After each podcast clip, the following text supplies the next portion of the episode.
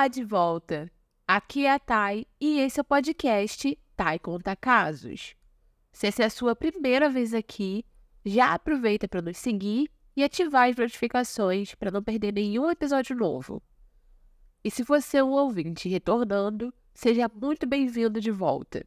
Aproveita e confere se você já deixou uma avaliação de 5 estrelas no Spotify ou onde quer que você esteja ouvindo.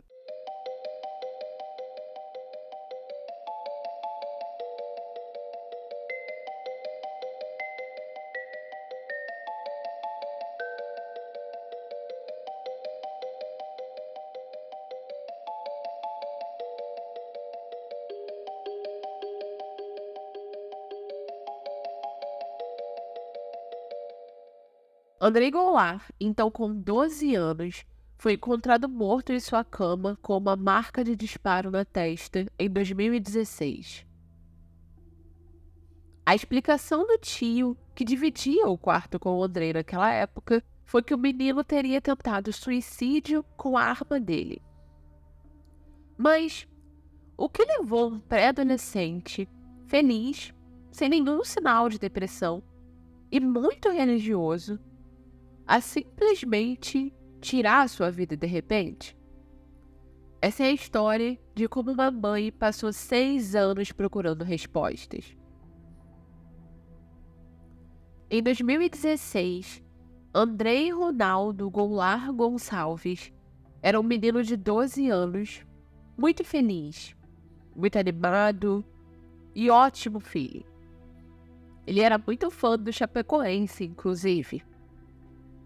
E segundo a sua mãe Kátia, ele também era um menino muito católico. Ele seguia bem à risca os preceitos da religião. E por isso ele tinha muito respeito e muita consideração com o seu tio Jefferson, irmão da sua mãe, porque ele era seu padrinho. O Andrei era filho de pais separados mas nenhum dos seus pais esteve ausente ao longo da sua vida.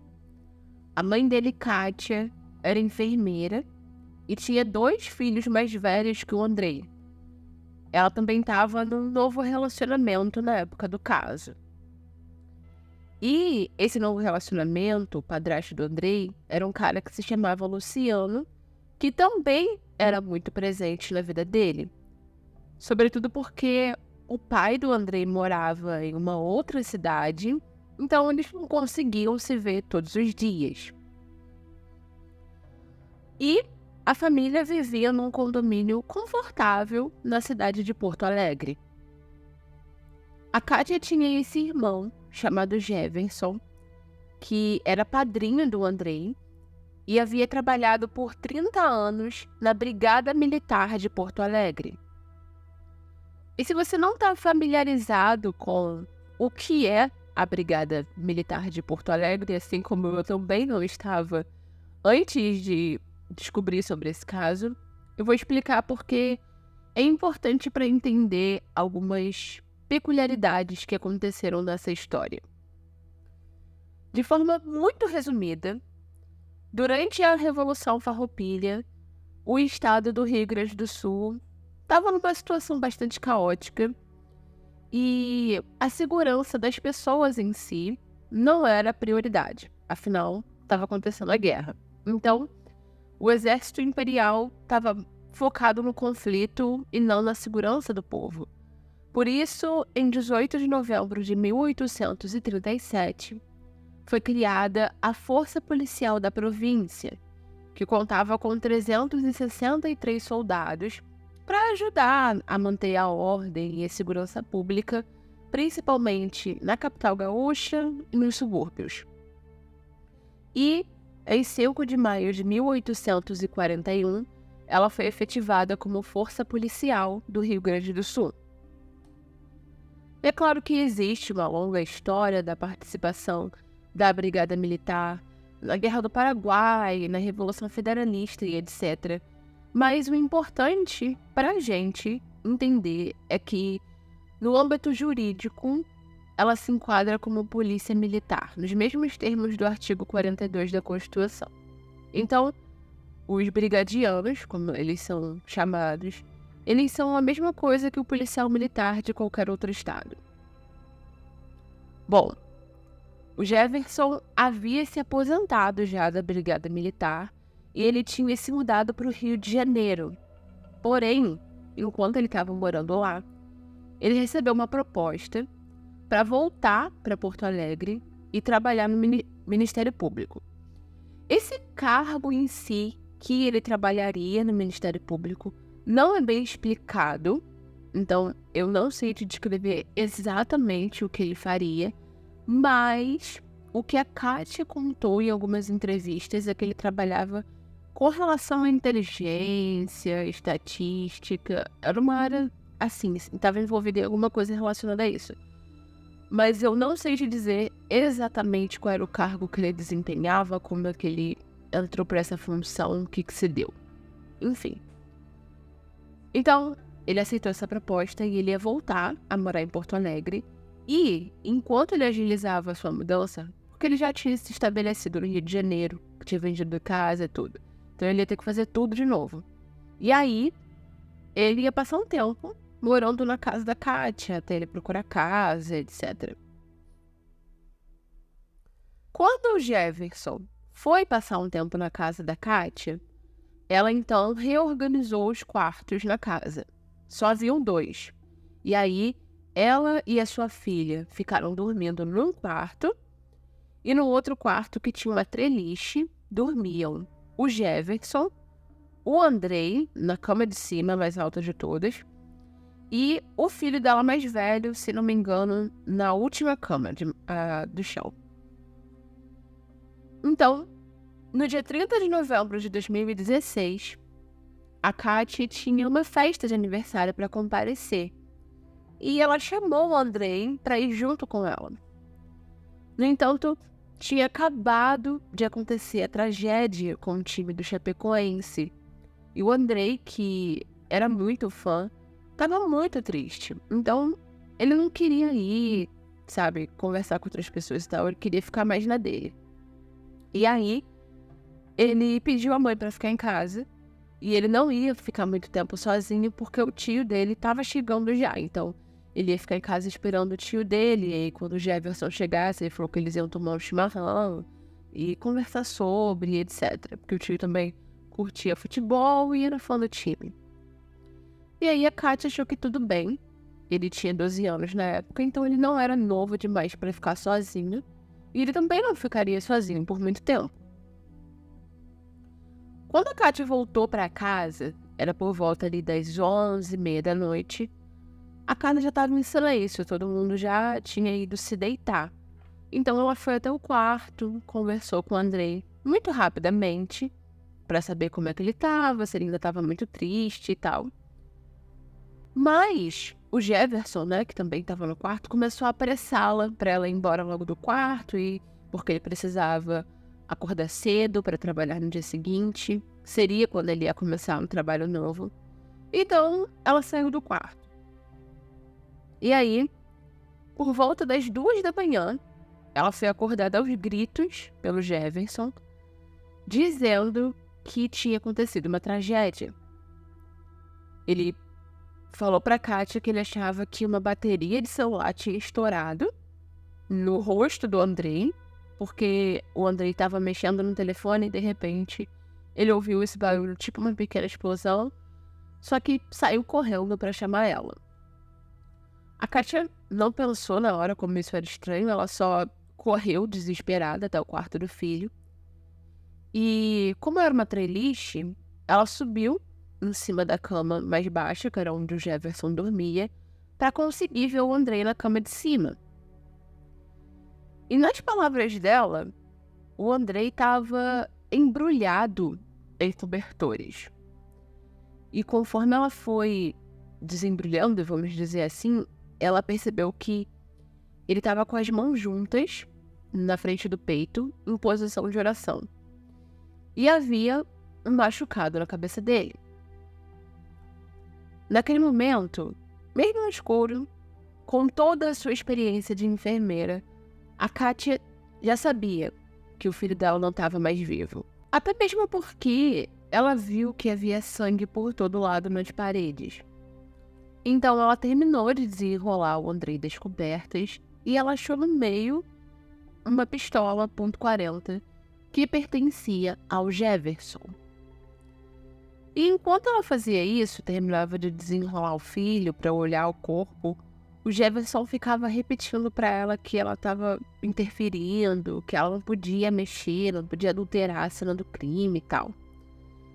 E quando ela encontrou a arma e o Jefferson viu,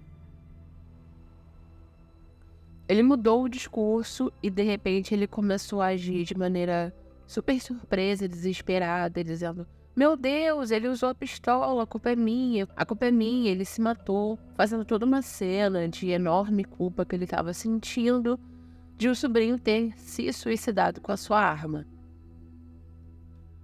O Jefferson contou para Kátia que estava tudo bem quando ele chegou em casa, que ele e o Andrei conversaram um pouco sobre o acidente do Chapecoense.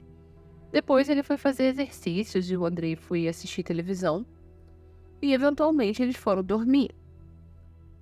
Então, na versão dele, o que ele acredita que teria acontecido é que o Andrei teria descido da beliche, aberto a mochila do tio onde ficava a arma, colocado a munição na arma, subido de volta, se enrolado em vários cobertores, igual um casulo mesmo, e depois atirado na própria cabeça. Tudo isso sem o Jefferson acordar. Então, a Katia ligou para a polícia, só que antes da polícia civil chegar, chegaram alguns amigos do Jefferson que eram do Ministério Público, e depois chegou uma galera da Brigada Militar. Por último, é que foi chegar a Polícia Civil em si. E a polícia mesmo teria ficado pouco tempo na casa, tudo teria acontecido muito rápido. E enquanto a Kátia havia saído, né, tava ali com alguns vizinhos e o namorado dela do lado de fora da casa, esperando que a polícia fizesse toda a perícia, etc., e depois viesse conversar com ela.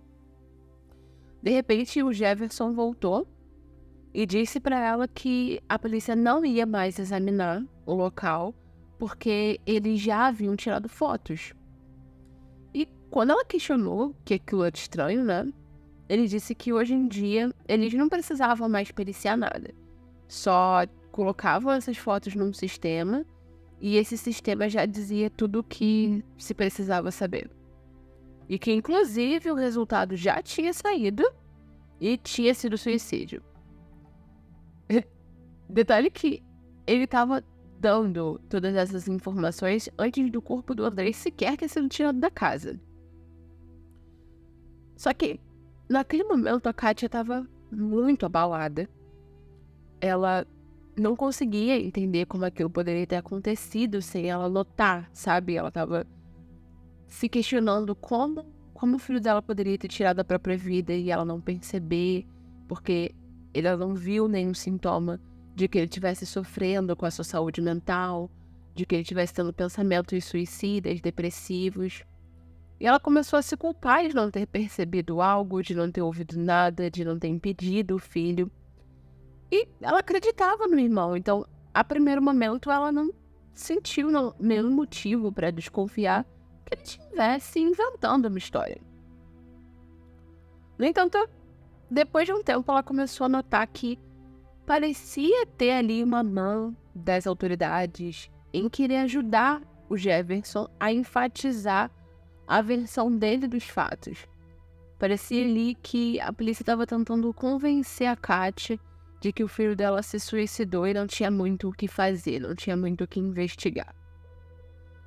Inclusive, passaram-se vários dias, aconteceu o enterro do Andrei e tudo, e o laudo da perícia nunca ficava pronto. Mas não somente isso, como a Kátia nunca recebia informação de nada. Era tudo muito solto. Ela ia até a delegacia e eles não davam nenhuma resposta e ficavam tipo, ah, não, já vai sair, já vai sair.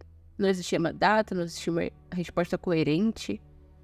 E aí, o outro irmão que a Kátia tinha, Everton, a convidou para ficar na casa dele um tempo, para ela se afastar um pouco da tragédia, abstrair a mente dela e tal. E ela acabou sendo convencida.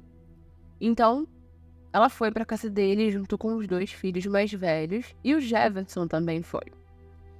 E parece que lá, durante esse período, era como se nada de ruim tivesse acontecido, porque o Jefferson colocava música alta, saía dançando pela casa, queria fazer churrasco, eles queriam celebrar, se divertir, como se fosse apenas uma reunião de família normal. E aquilo a incomodou muito, porque o filho dela tinha acabado de morrer, ela estava de luta, ela estava sofrendo. Ela achou que esse seria um período de conforto, né? Ali com os irmãos juntos. Mas ela não estava se sentindo bem, então resolveu voltar para a própria casa. Ainda assim, o Everton de novo a tentou tirar de casa. Dessa vez ele a chamou para eles passarem o fim de ano no Rio de Janeiro. E, segundo ele, seria uma viagem para a família ficar mais próxima, os irmãos que eram muito unidos, para eles ajudarem ela nesse período de luto, ela ia ter o apoio das pessoas que a amavam. E até mesmo o namorado dela, Luciano, a apoiou, dizendo que talvez isso fosse ser bom para ela e que era para ela ficar tranquila, que ele tomaria conta da casa. Inclusive porque é, havia tido um problema com o vazamento de gás, então estava tendo um, conserto, uma obra, e alguém tinha que verificar se tudo tinha ficado direito. E quem tinha ficado responsável por consertar esse, esse gás tinha sido o Jefferson. Uma situação muito curiosa que aconteceu foi que durante essa viagem que a Kátia tirou, o Luciano um dia foi averiguar a casa, mas antes dele entrar, ele sentiu um cheiro muito forte de gás. Então ele preferiu não acender as luzes. E de fato, havia um vazamento muito maior do que antes do problema que tinha dado. Então, se ele tivesse acendido as luzes, a casa teria explodido. E nunca se confirmou se foi alguma coisa proposital, se o Jefferson mentiu a respeito de ter consertado. Mas enfim, é só algo estranho que aconteceu nesse caso. E aí, durante o período em que a Kátia estava passando as férias, vamos supor assim, no Rio de Janeiro com os irmãos, ela não conseguia se sentir confortável perto do Jefferson. E, na verdade, nem perto do Everton, o outro irmão dela também. Várias pequenas coisas aconteciam que parecia que a família não estava levando a dor que ela estava sentindo a sério. Inclusive, na noite de Natal, ela teria pedido para que eles fizessem uma reza, uma prece, antes de ceiarem.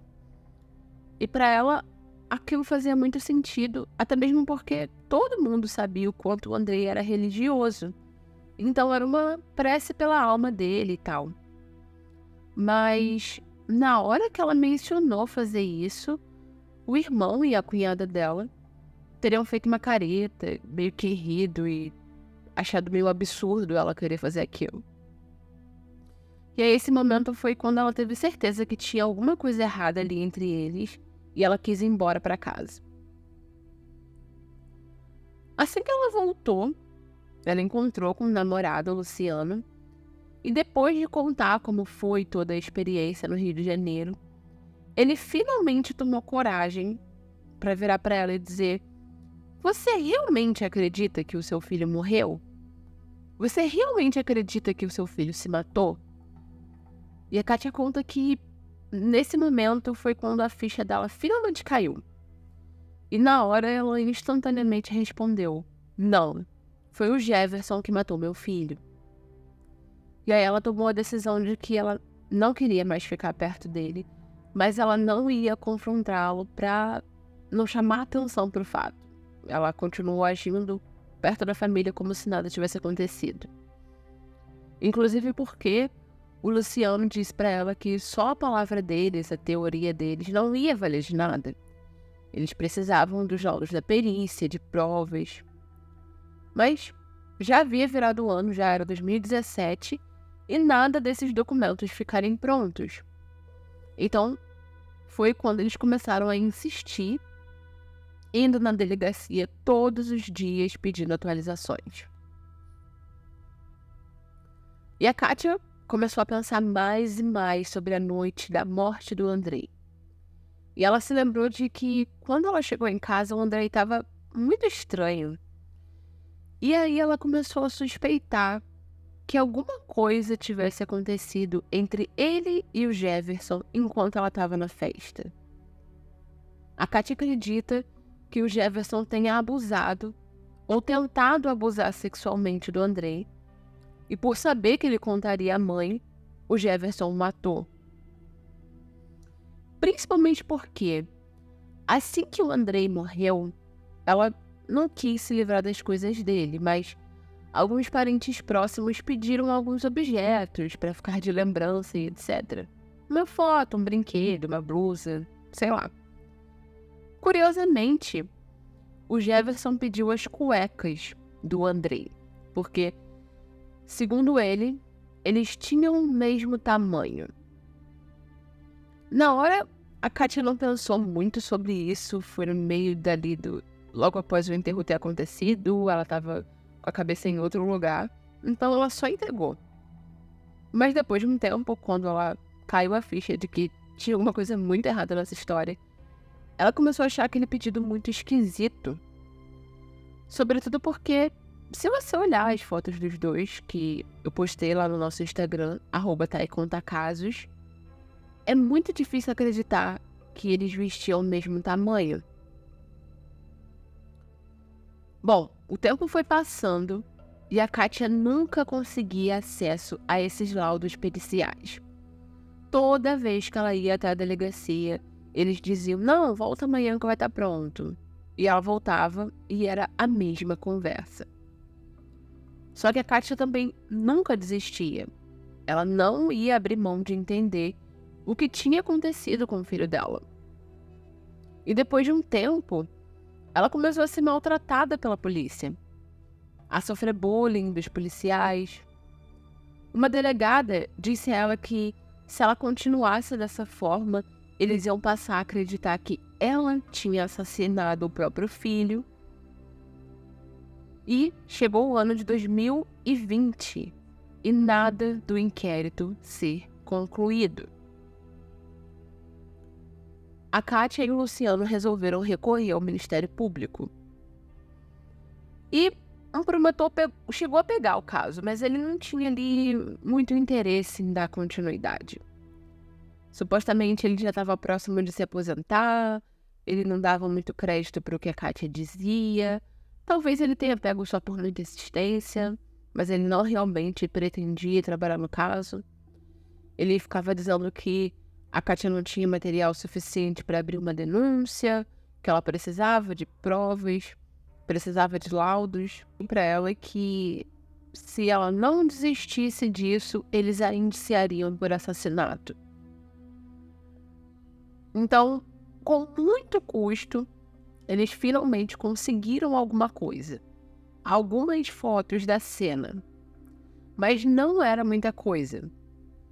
E eles mesmos começaram a analisar as fotos do corpo do Andrei, estudar sobre isso e analisar o caso.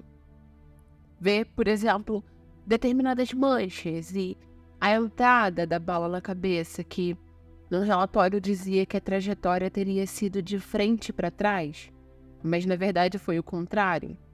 Sim, é extremamente triste, né, que a própria mãe e o padrasto tiveram que sentar e analisar as cenas do crime, a mãe vendo o corpo do seu filho daquela maneira e ter que ter esse olhar frio sobre algo que é tão doloroso simplesmente porque as autoridades não faziam trabalho delas.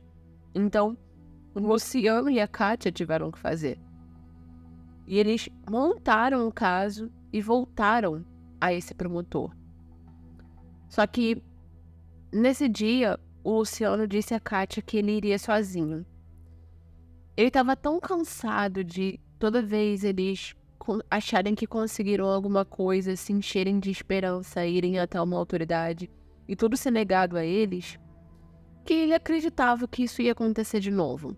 Principalmente porque ele sabia que esse promotor não estava afim de trabalhar esse caso. Ele imaginava que ele fosse dar alguma desculpa. Ele não queria que a Kátia se decepcionasse de novo. E ele não estava errado. Quando ele chegou lá, foi exatamente isso que aconteceu. O promotor começou a agir como se os dois já tivessem enchido a paciência dele e chegou o um momento onde o Luciano perdeu a calma e começou uma confusão dentro do escritório. E, ouvindo essa comoção, chegou a promotora Lúcia Calegari à sala para ajudar o promotor. Só que foi aí que ela ouviu toda a história e por fim pegou o caso. A Helena, no primeiro encontro com a Kátia, disse a ela que havia lido tudo e não tinha muita coisa ali. Então, ela iria ajudá-la a montar esse processo. Porque ela tinha um filho de 10 anos e ela não conseguia imaginar a vida dela sem esse filho. E tudo ali apontava para o Andrei não ter tirado a própria vida. Então alguém tinha feito isso. E ela ia descobrir quem e colocar o assassino na cadeia. Então, a Luciliana começou a querer encontrar provas que esses laudos não mostravam, como por exemplo o celular do Andrei, que segundo a família foi entregue à polícia. Mas segundo a polícia, esse celular primeiro tinha uma senha, então ele foi mandado para outro lugar para que pudesse ser hackeado. E aí a Luciana descobriu que isso não era verdade, esse celular nunca tinha sido enviado para assistência técnica nenhuma. E eventualmente ela conseguiu encontrar. E haviam 20 arquivos no telefone que haviam sido apagados. O Jefferson finalmente foi indiciado como suspeito de ter assassinado o Andrei e era para o processo ter corrido normalmente em março de 2020. Porém, aconteceu a pandemia e isso atrasou muito todo o procedimento.